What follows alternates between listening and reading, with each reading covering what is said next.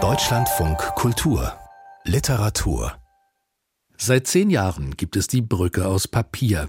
Ein Treffen deutscher und ukrainischer Schriftsteller und Schriftstellerinnen. Bis zur russischen Invasion waren es vor allem ostukrainische Orte, an denen man sich in wechselnder Besetzung traf, um über die Literatur und die Arbeitsbedingungen in den jeweiligen Ländern zu sprechen. Im vergangenen Jahr musste das Treffen nach Weimar ausweichen. Dieses Jahr konnte die Brücke aus Papier wieder in der Ukraine stattfinden, in Uschhorod, einer Stadt in Transkarpatien nahe der slowakischen Grenze. Wie kann man über Literatur reden in Zeiten des Krieges?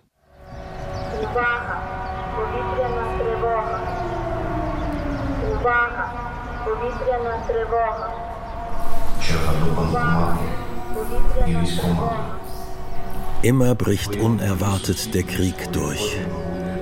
Auch wenn du weißt, dass es dauert.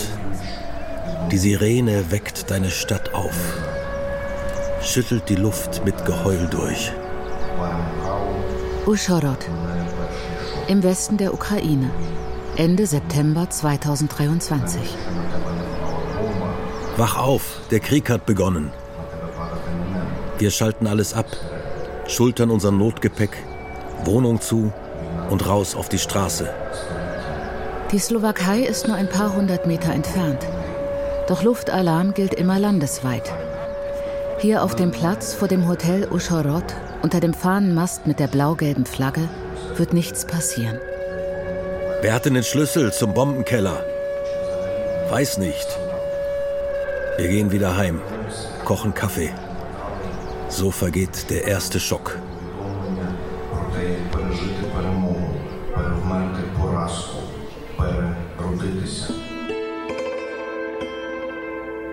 Anders in Lviv, wo der Dichter Grigori Semenchuk über ein Leben im Zeichen des Luftalarms schreibt. Anders in Dnipro, in Odessa, in Cherson und hundert anderen Orten der Ukraine. Dort geht das Leben auf der Straße nicht einfach weiter, wenn die Sirenen ertönen. Dort herrscht die Angst. Dort schlagen die Raketen ein. Unterwegs nach Uschhorod, ein deutsch-ukrainisches Schriftstellertreffen in der Westukraine von Tobias Lehmkuhl.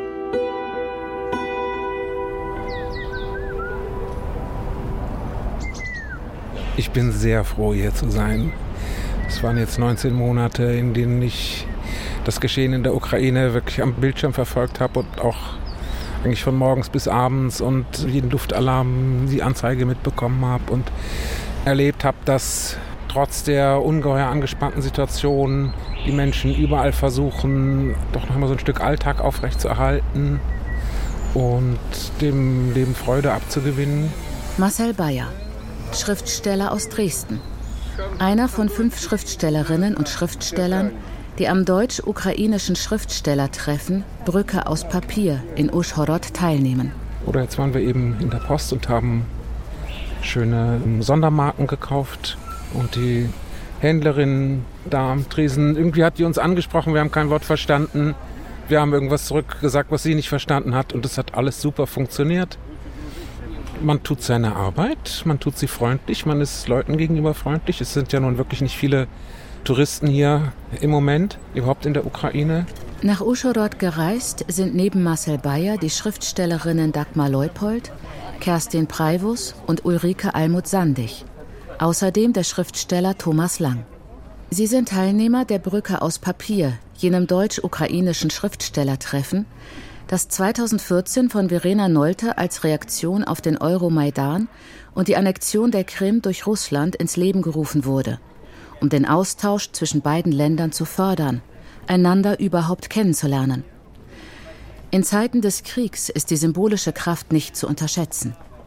Dass die Kollegen aus dem Westen zu Besuch kommen, ist eine Geste, die mehr wiegt als manches Gespräch. Ich sehe junge Männer, ich sehe junge Frauen. Ich weiß, wenn eine Mobilisierung kommen würde oder Reservisten eingezogen werden, weitere, jedem ist das klar, er könnte dabei sein, könnte darunter sein. Und es geht darum, so einander zu zeigen, wofür man das eigentlich alles macht. Drei Tage umfasst das Programm der Brücke aus Papier. Drei Tage, an denen die Schriftstellerinnen und Schriftsteller aus beiden Ländern Texte lesen, Auskunft geben über ihre Texte, sie nicht nur voreinander, sondern an den Leserabenden auch vor Publikum präsentieren. Drei Tage, während derer sie gemeinsam essen gehen und die Stadt besichtigen.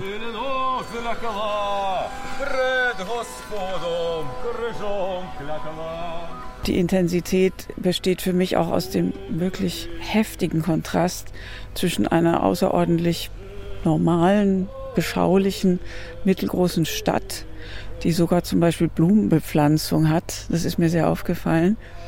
Und der Wucht eben dieser Texte, die Register ziehen, die ich einfach noch nie erlebt habe. Sagt Dagmar Leupold, die aus München angereist ist. Dadurch hat sich das eben sehr, sehr zugespitzt, diese Gewalterfahrung, die die Texte transportieren, Vernichtung und Auslöschung und diese friedliche, auch ein bisschen behäbige Kulisse. Also das ist für mich im Moment noch der am stärksten zu verarbeitende Kontrast. Wir standen einfach mitten auf dem Hof und sahen zu, wie unser Haus brannte. So heißt es in einer Tagebuchnotiz, die Oksana Stomina am ersten Tag der Brücke vorliest. Es gab kein Netz, aber wir hatten sowieso niemanden, den wir anrufen konnten. Ein solches Feuer selbst zu löschen, unmöglich.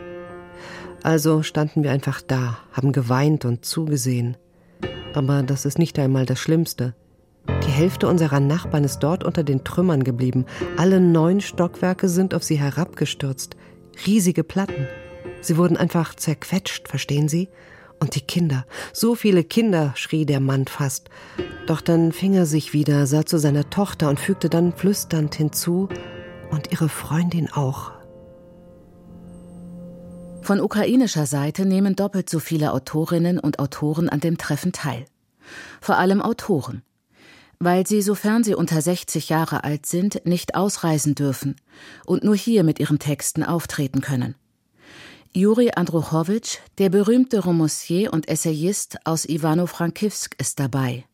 Ole Kosarev, der im Februar 2022 rechtzeitig aus Butscha fliehen konnte, und Bandi Scholtens, ein Autor aus Uschhorod selbst.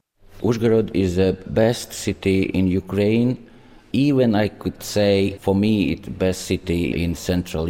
glaube, Uschhorod ist die beste Stadt in der Ukraine. Für mich ist es die beste Stadt in Mitteleuropa. Ich mag auch Charkiw oder Lviv, aber Uschhorod hat die Maße des menschlichen Körpers. Es ist nicht zu groß und nicht zu klein. Man kann überall zu Fuß hingehen. Es ist nie zu weit and it's not too long. Die Liebe von Bandi Scholtens zu seiner Stadt kann man sofort nachvollziehen. Breit fließt der Fluss Usch mitten durch die Stadt. Keine Autos lärmen an seinen Ufern. Stattdessen gibt es eine Lindenpromenade, die dem Lauf des Flusses folgt. Im goldenen Herbstlicht flanieren hier Uschorotter Familien. Soldaten auf Heimaturlaub sitzen mit ihren Liebsten auf den Bänken Alte Frauen ziehen mit alten Liedern auf den Lippen ihres Weges. Ich wuchs in einer ungarischen Familie in Uschhorod auf. Seit meiner Kindheit spreche ich Ungarisch, Ukrainisch, Slowakisch und Russisch. Für mich war immer völlig klar, dass ich die Sprachen zwei, dreimal am Tag wechsle. Mit meinen Söhnen spreche ich Ungarisch, mit meiner Frau Russisch, sie spricht mit unseren Söhnen Ukrainisch. Wir benutzen in einer Familie drei Sprachen. Das klingt verrückt, aber für mich ist es sehr wichtig. Und es ist wichtig, auch weiter die Möglichkeit dazu zu haben. Bandi Scholtens Familiengeschichte ist nicht ganz untypisch für diese Region im Vierländereck Ukraine, Slowakei, Rumänien und Ungarn. My grandparents were born in Austro-Hungarian Empire. Meine Großeltern wurden in der österreichisch-ungarischen Monarchie geboren. Nach dem Ersten Weltkrieg wurden sie Bürger der Tschechoslowakischen Republik. Nach 1938 bis 1944 waren sie Bürger Ungarns. Nach dem Zweiten Weltkrieg der UdSSR und nach 1991 der Ukraine. Sie sind nie umgezogen, haben nie versucht zu emigrieren. Sie wechselten fünfmal die Staatsangehörigkeit. Never tried to emigrate. They changed uh, five different countries' citizenship.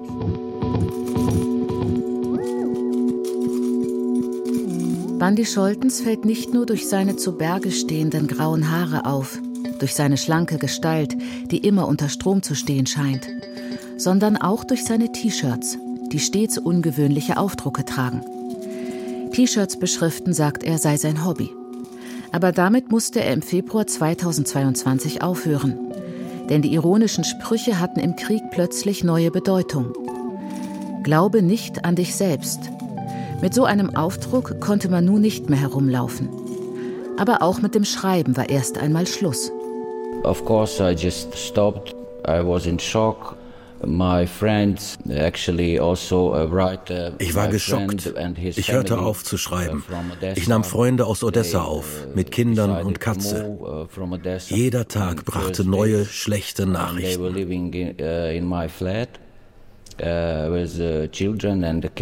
Bei den ersten Luftalarmen gingen wir in den Keller eines Nachbarhauses.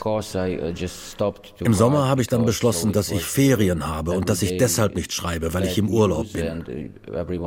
Im Herbst dachte ich dann wieder über das Schreiben nach, ob ich überhaupt weiter schreiben sollte.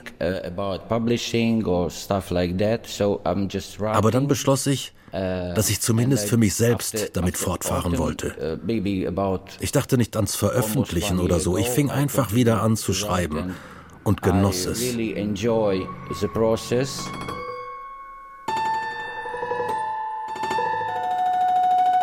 Schreiben im Krieg ist das beherrschende Thema dieser Brücke aus Papier. Die Treffen finden in einer Galerie statt, die dem Maler Ivan Ilko gewidmet ist. An den Wänden hängen seine beschaulichen Ansichten der Karpaten, der Karpatenbauern, der Karpatenfreuden. Ein farbenfrohes Idyll, das einerseits bizarr wirkt angesichts der Brutalität der Bilder, die die Teilnehmer täglich von der Front und aus jenen Städten erreichen, die nicht das Glück haben, in Transkarpatien zu liegen, jener Region in der Ukraine, deren Hauptstadt Uschorod ist. Andererseits aber erinnern die Bilder daran, dass dies eine Landschaft ist, die von ihren Bewohnern geliebt wird. Man weiß hier, was man verteidigt. Was für Bilder habe ich im Kopf? Es gibt auf den Straßen einen deutlich zu erkennenden Moment der Lebensfreude, als würde man jede Sekunde nutzen müssen, die man hat. Als gäbe es vielleicht später keine Zeit mehr dafür. Also trotzdem Eis essen gehen, spielen, feiern, euphorisch sein.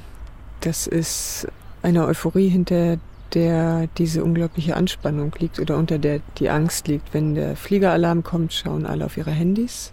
Kerstin Preivus, Dichterin, Romanautorin, Essayistin, Professorin am Deutschen Literaturinstitut Leipzig. Während des dreitägigen Aufenthalts in Uschhorod wird sie noch einen Abstecher nach Lviv machen. Joko Prochasko, ein anderer Teilnehmer der Brücke aus Papier, hat sie überredet, dort beim Kongress der ukrainischen Germanisten an einem Podiumsgespräch teilzunehmen. Die Schlösser hängen an den Brücken, also diese Liebesschlösser, ja, alle möglichen Symbole die einem vertraut vorkommen und die sozusagen dafür stehen, dass das Leben unbeschwert ist und alltäglich. Und dann musst du dir immer bewusst machen, dass das kaputt gemacht wird. Also die Städte, die Bauten, das Leben, die Kultur. Du siehst die Kultur und du weißt, sie soll zerstört werden. Das macht mich fertig. Kultur. Das ist nicht nur Kunst, Literatur, Musik. Das ist schon der Boden unter den Füßen. Das ist das Kopfsteinpflaster, das sich überall in Uschhorod findet. Da wäre einmal oben im ältesten Teil der Stadt das Kopfsteinpflaster aus den runden, unregelmäßigen Steinen aus der Usch, die bis Anfang des 19. Jahrhunderts für den Straßenbau verwendet wurden. Dann kamen die Slowaken und fingen an, die Steine, die zum Straßenbau verwendet werden sollten, zu behauen. Und so ergab sich ein erstaunlich glattes und gleichmäßiges Kopfsteinpflaster, das heute noch auf vielen Straßen zu finden ist. Und dann gibt es das ukrainische Pflaster. Gelb markierte, ziegelartige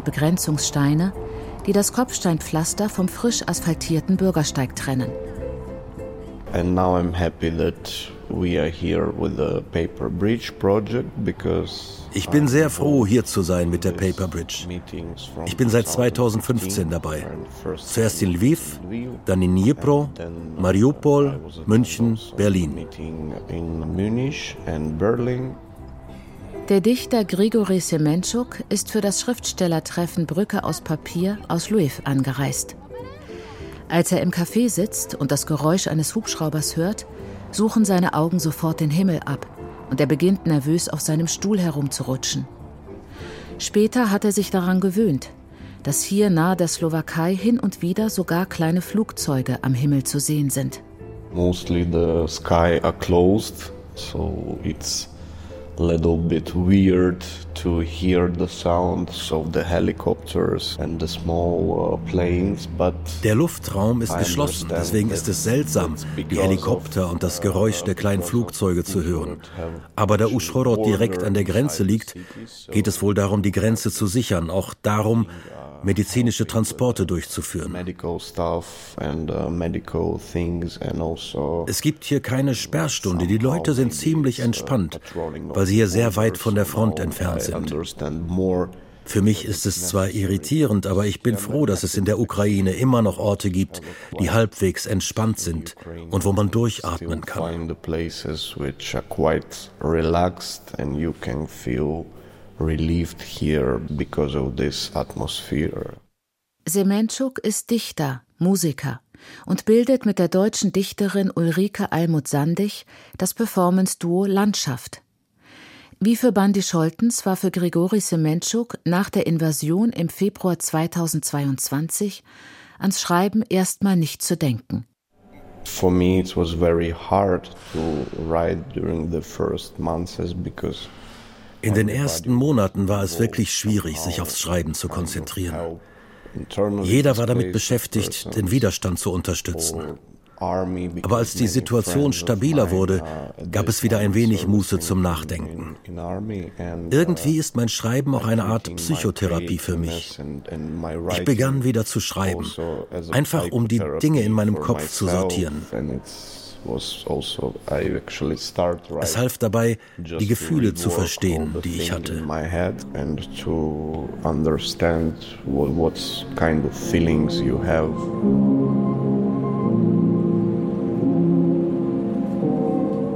Ein anderer Teilnehmer der Brücke aus Papier, der Autor und Übersetzer Juri Durkot, hat nach dem 24. Februar 2022 nicht aufgehört zu schreiben. Im Gegenteil. 150 Texte hat er seit der Invasion geschrieben. Texte, die vom Alltag im Krieg handeln. Erinnerungstexte an die Zeit vor dem Krieg. Texte, die weit ausgreifen in Geschichte und Kulturgeschichte und die regelmäßig in der deutschen Zeitung Die Welt veröffentlicht werden. Keine literarischen Texte im eigentlichen Sinn. Wie die meisten Autoren betonen, derzeit keine Literatur zu schreiben, sondern Berichte, Reportagen oder Tagebücher. Das gilt auch für Kerstin Preivus und Marcel Bayer, die während des Treffens Essays vortragen, die sich mit dem Krieg in der Ukraine befassen. Ich habe noch nie so viel in meinem Leben geschrieben. Früher habe ich auch viel mehr politische Texte geschrieben. Jetzt habe ich festgestellt zum Beispiel, dass ich überhaupt keine Analysen machen kann. Ich kann nicht darüber sinnieren, wie die Zukunft aussehen wird, wenn jetzt jeden Tag die Raketen herunterfallen und explodieren. Der in Lviv lebende Juri Durkot übersetzt zusammen mit Sabine Stör auch die Werke des ukrainischen Dichters Serhii Shadan. Und er war eng mit der Autorin Viktoria Amelina befreundet, die am 1. Juli 2023 durch eine russische Rakete getötet wurde.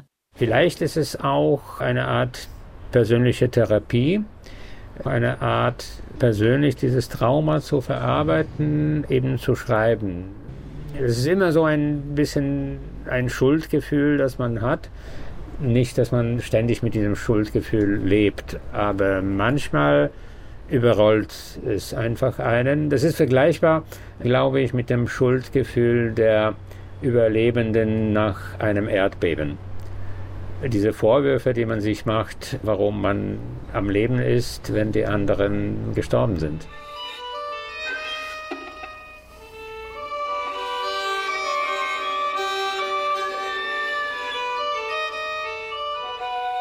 Joko Prochasko Psychoanalytiker, Essayist und Übersetzer, hält am zweiten Tag der Brücke aus Papier einen Vortrag über den ukrainischen Nationalismus. Ein Begriff, der im Westen negativ konnotiert ist, der in der Ukraine aber anders als etwa der hitlersche oder der russische Nationalismus allein mit dem Wunsch nach einem eigenen, unabhängigen Staat verbunden ist. Ein Nationalismus, der frei ist von imperialistischen Tendenzen und der verbunden mit dem Wunsch nach Freiheit in der Ukraine eine lange Tradition hat. Nicht als potenzielles seine Nachbarn bedrohendes Imperium, sondern als Teil Mitteleuropas haben sich die Ukrainer stets empfunden. Und daher erwartet, sie hätten dieselben Rechte zu Europa zu gehören wie die anderen ehemaligen Ostblockstaaten. Oder auch die baltischen Staaten, die drei baltischen Staaten. Vielleicht haben sie sich nicht von dieser mitteleuropäischen Identität im Sinne von Milan Kundera leiten lassen, aber die hatten auch ihre Legitimität aus der Zwischenkriegszeit. Und wir dachten, die Ukraine kann selbstverständlich den gleichen Weg gehen. Nun, es zeigte sich sehr bald, dass es äh, weder von Seiten Russlands noch von der EU her überhaupt dieses Verständnis geteilt wird. Man hatte uns eher gesehen als ein eben Nachfolgerstaat der Sowjetunion und damit einher ging die Vorstellung, das ist eben eine andere Welt, die äh, in sich kohärent ist, aber nicht wirklich zu Europa passt. Läuft man durch Uschhorod, kann man diese Vorstellung nicht im geringsten nachvollziehen. 300 Jahre lang wurde Uschhorod von italienischen Fürsten regiert. Die Hauptstraße heißt Corso. Vor den Toren der alten Stadt lag der Campo, das Feld, Schwemmgebiet der Usch. Als Uschhorod 1919 an die Tschechoslowakei fiel, fingen die Tschechen an, dieses Brachland in Bauland umzuwandeln. Sie errichten ein ganzes Stadtviertel im Stil der neuen Sachlichkeit. Klare, schnörkellose Formen, wie sie in Weimar und Dessau vom Bauhaus etabliert wurden und wie man sie auch in Brünn oder Prag findet. Nicht zuletzt die Lindenallee an der Usch geht auf die Tschechen zurück. Die Linde ist der Wappenbaum Tschechiens. Hallo, wir sind in Uschhorod, eine schöne Stadt, die wichtigste ukrainische Weinregion im Moment. Im Moment. Das heißt natürlich, solange die Weinbauregionen in der Südukraine, die sich im Kriegsgebiet befinden, brach liegen. Dabei hatten die sich gerade erst, schreibt Juri Durkot in einem seiner Texte aus dem Krieg für die Zeitung Die Welt, von einer Anti-Alkohol-Kampagne erholt, die die Sowjetmacht zu Perestroika-Zeiten betrieb. Bei einem offiziellen Empfang für eine Wirtschaftsdelegation aus einem sozialistischen Bruderland musste man sich für ein paar Flaschen Wein eine offizielle Erlaubnis der regionalen Parteizentrale besorgen. Viele Weinberge wurden mit Bulldozern plattgemacht. In der Südukraine konnte sich der Weinbau erst in den Nullerjahren wieder erholen. Die von oben verordnete Gründung von Abstinenzlervereinen war die übliche statistische Augenwischerei. Am Ende wurde sogar Zucker als wichtiger Bestandteil von selbstgebranntem knapp. Die Katastrophe war perfekt. Man könnte angesichts des heimischen transkarpatischen Weins, der intakten Architektur, des tschechischen Biers, das überall ausgeschenkt wird, angesichts des guten Essens, das eng mit der österreichischen Küche verbunden ist, vergessen, dass man sich in einem Land im Kriegszustand befindet. Aber dann fällt der Blick wieder auf Sandsäcke vor offiziellen Gebäuden oder auf die Soldaten am Ufer der Usch. Und dann ist da die Autorin Oksana Stomina, die durch den letzten Fluchtkorridor aus Mariupol entkommen ist. Anders als ihr Mann, der als Kämpfer im Azov-Stahlwerk gefangen genommen wurde und von dem sie seither nichts mehr gehört hat. Sie weiß, dass er lebt, aber die Russen erlauben entgegen der Genfer Konvention keinen Kontakt. In Uscharod liest sie aus ihrem Tagebuch aus Mariupol. Ще вчора ми думали, що сильніше нема куди, але сьогоднішній день показав, що звірством окупанта немає магії. Die Luftangriffe heute sind einfach unglaublich. Gestern hatten wir noch gedacht, heftiger geht es nicht. Doch heute wurde uns gezeigt, dass die Monstrosität der Okkupanten keine Grenzen kennt. Unter denen, die uns heute beschießen, befinden sich wahrscheinlich auch die Söhne meiner engsten Studienfreundinnen. Ich bin mir fast sicher, denn ich weiß, dass sie Berufsoffiziere der Raketentruppen sind. Ich lausche den Geräuschen des Krieges und unter denen, die sie verursachen, stelle ich mir den Schönling Roman vor, dessen Kinderfoto immer noch in meiner Kommode liegt, in der zweiten Schublade von unten. Es wäre fast lustig, sollte er auf sein eigenes Porträt zielen.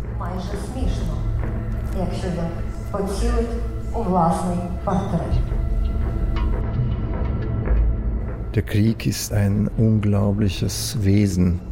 Es ist schwer zu beschreiben, denn einerseits drängt der Krieg in alle entferntesten Kapillare des Lebens, so dass es sehr, sehr, sehr deutlich wird und spürbar. Es ist alles kontaminiert, alles vom Krieg kontaminiert.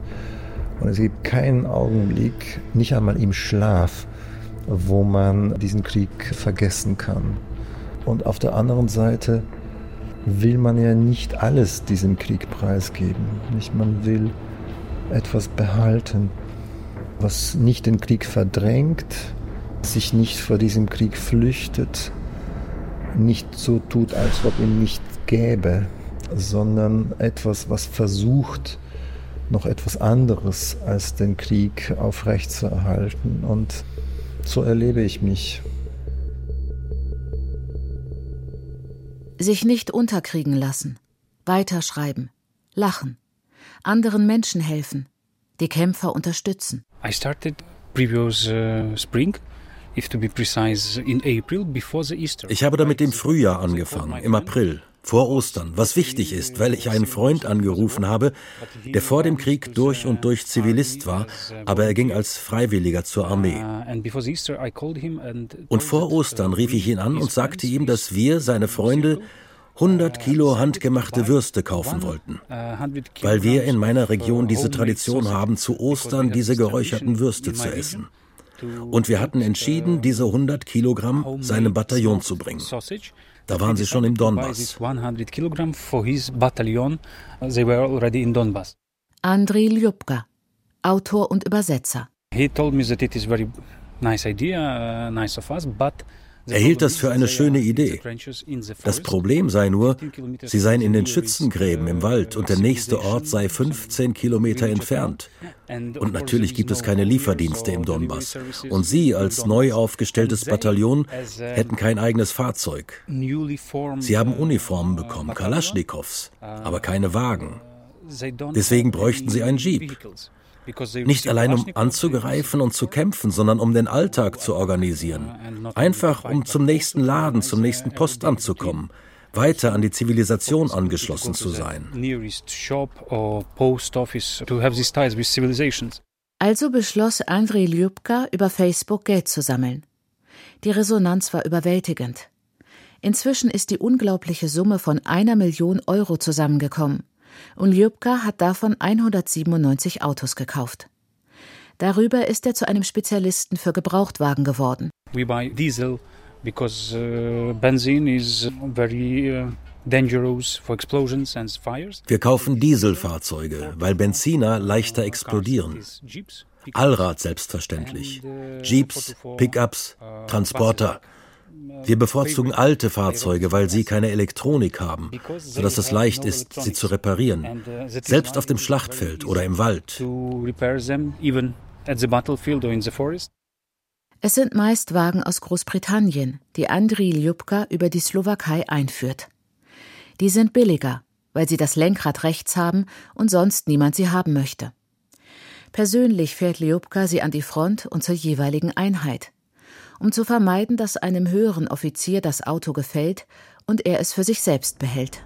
I've been to the front line during these already 18 months 27 times.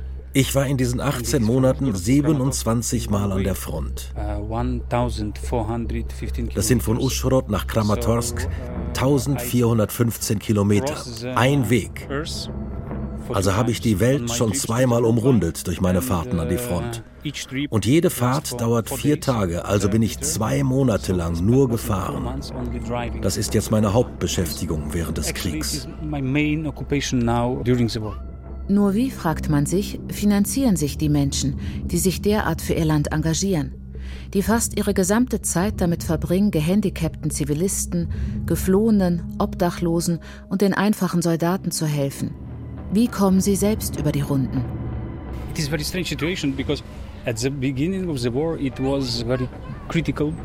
Es ist eine seltsame Situation. Zu Beginn des Krieges war die ökonomische Frage sehr kritisch. Aber jetzt ist der ukrainische Buchmarkt im Wachstum begriffen. Vielleicht, weil die Leute sich verstärkt für ihre ukrainische Kultur interessieren.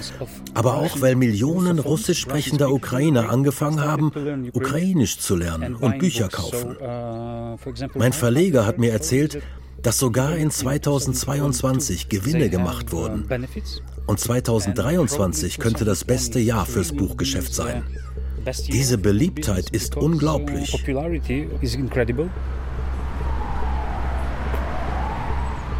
Das Interesse in der Ukraine ist groß, aber auch das Interesse in anderen Ländern der Welt. Nur Deutschland scheint nicht zu dieser Welt zu gehören. Hierzulande sind kaum neue Autorinnen und Autoren verlegt worden seit Februar 2022. Woran auch immer das liegen mag, wirtschaftlichen Zwängen, Unwissen, Ignoranz. Die Brücke aus Papier zeigt, wie unglaublich viele gute Schriftstellerinnen und Schriftsteller es in der Ukraine gibt. Und als ein Ergebnis des Treffens haben die deutschen Schriftsteller den Plan entwickelt, sich gemeinsam für Bücher aus der Ukraine bei deutschen Verlagen einzusetzen. Sich nichts unterwerfen heißt festzuhalten an einer freundlichen Gemeinschaft. Man kümmert sich umeinander, man ist nicht gleichgültig gegenüber dem, was mit den Mitmenschen passiert. Und das ist eine innere moralische Stärkung. Ich finde, man kann so richtig zusehen, wie Menschen hier beim Vergnügen oder beim Einkaufen oder was auch immer sie tun, dass sie eigentlich Kraft tanken, weil sie wissen, dass sie noch sehr viel Kraft brauchen werden.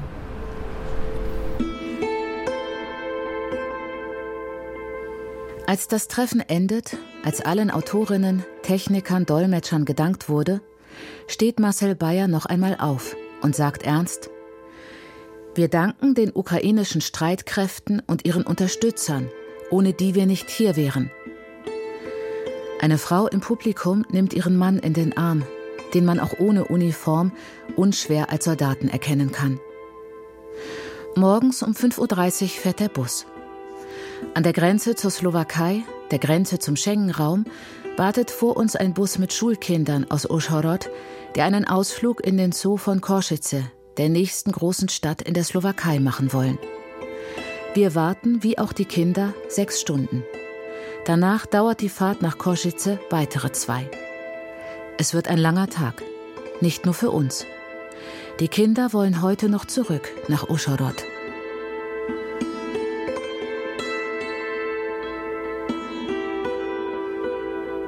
Unterwegs nach Uschorod, ein deutsch-ukrainisches Schriftstellertreffen in der Westukraine von Tobias Lehmkuhl.